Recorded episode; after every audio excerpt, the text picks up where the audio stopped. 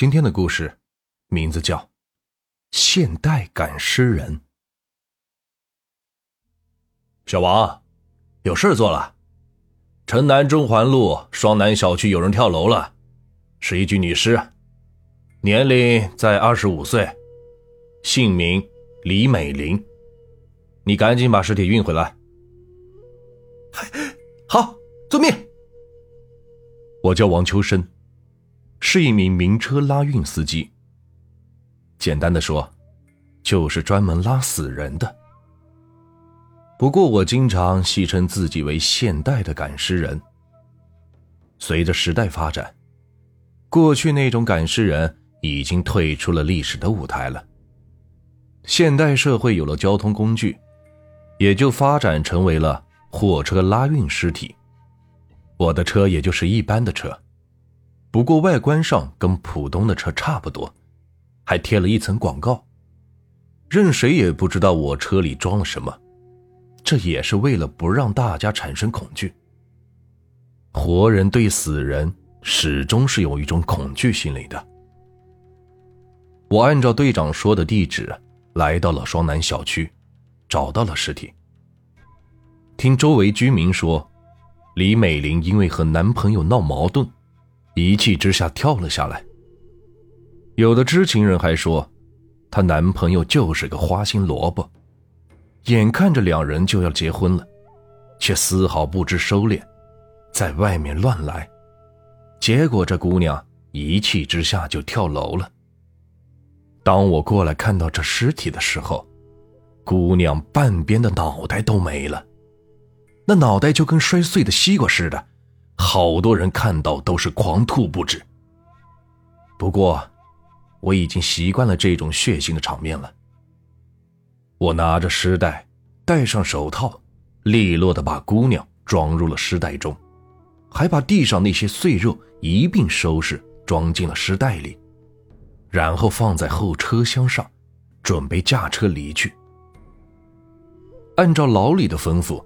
先把姑娘的尸体送到我们殡仪馆放着，因为姑娘的父母在外地，现在警察应该通知了她的父母，相信过两天，她父母就会回殡仪馆来认领尸体了。大货车缓缓地向前驶去，而在车的后方，有一个大铁架和司机前方是隔离的，实际上，这都是为了防止尸体尸变。我这一路上，大货车是缓缓的向前而行。一路上无聊，我看了一眼后视镜，从后视镜里能够看到后面的时代。哎，姑娘呀，你怎么就这么想不开呢？你还有好多的青春年华，却为了一个人渣去死，哎，太不值得了。这番话有心而出。却忘了一个禁忌，在尸体的面前，千万不能谈论关于尸体的是非。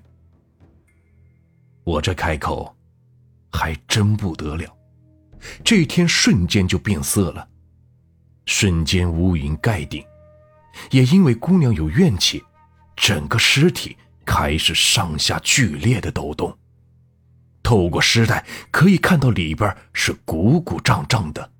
仿佛尸体要破袋而出。姑娘，稍安勿躁，稍安勿躁。我看到后面的尸袋抖动的是越来越激烈了，整辆车都在抖动。如此这样下去，随时可能出车祸，车毁人亡，这绝对不是开玩笑的。我立即下了车，打开了后车厢。冲着尸体说了几句话，尸体这才安静下来。我可不会什么咒语法术之类的，我只知道人之常情。姑娘这一死，如今最为牵挂的就是她的父母了。刚才我在她旁边说道：“让她安静下来，你父母这两天就会过来了。”人是有感情的动物。作为现代的赶尸人，对于尸体，我保持着尊敬的态度。就这样，我把姑娘的尸体平安的送回了火葬场。在这过程里，也再也没有出过什么岔子了。可事情，往往没有这么简单。我把尸体送到火葬场后，让停尸房的管理员老刘过来帮忙抬尸体。我们二人把尸体抬到了停尸房，放入了冰柜中。老刘这个人也就四十来岁，还没有媳妇儿，所以才会来干这个。女尸送来后，我马上为姑娘联系了死亡化妆师，因为过两天姑娘的父母就会过来了。如果他们看到姑娘这个样子，一定会伤心的。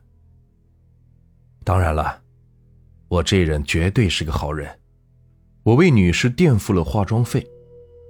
当女士化好妆后，死亡化妆师让我和老刘把女士抬回停尸房去。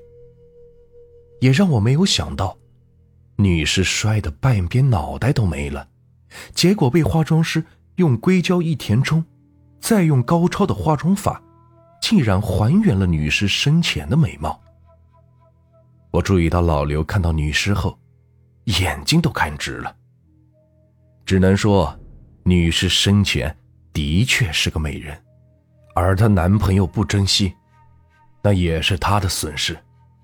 这多好的姑娘呀！把女尸抬到停尸房后，我便有事先离开了。原本女尸的父母两天后就会到来，谁知飞机延误，要稍后两天才会过来。看到女士父母着急不已，这两天我也有过来看女士，毕竟是我送过来的女士，我要每日查看女士的状态，以备把她交给她父母的手中。只是让我觉得奇怪的是。女尸本来面色苍白，可是这两天脸上竟然有了血气。反倒是守尸人老刘，这两天是心情大好，咿咿呀呀的哼着歌。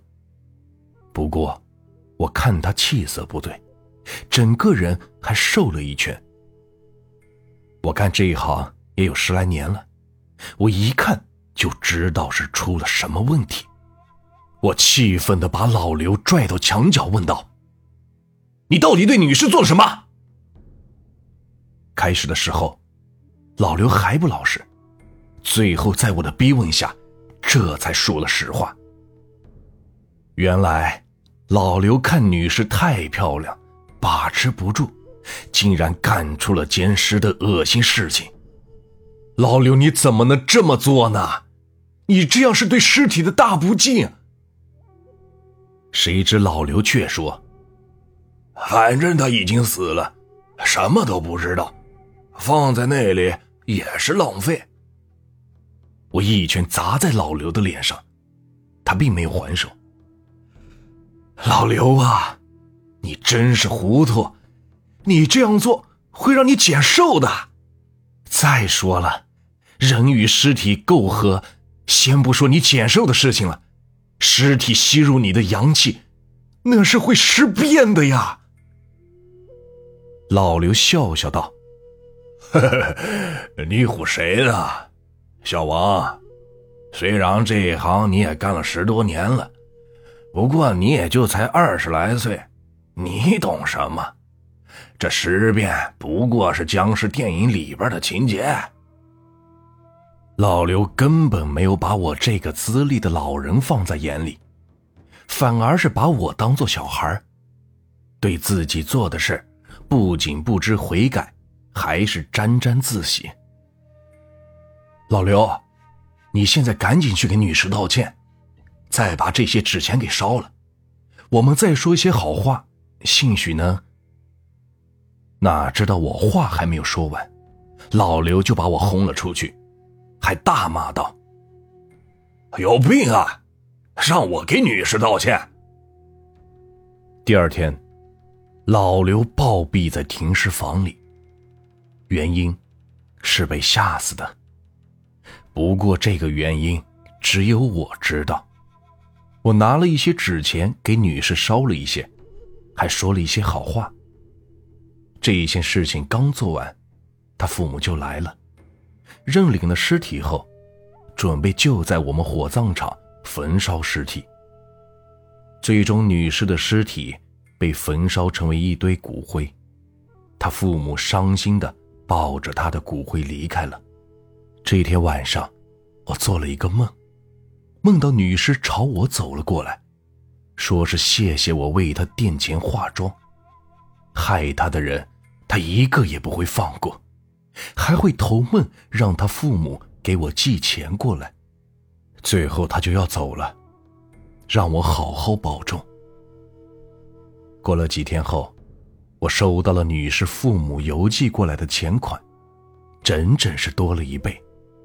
我打电话询问，他父母说，是女儿托梦的时候交代的。这个故事啊，就结束了。如果你们喜欢我的故事，别忘了订阅、收藏和关注我。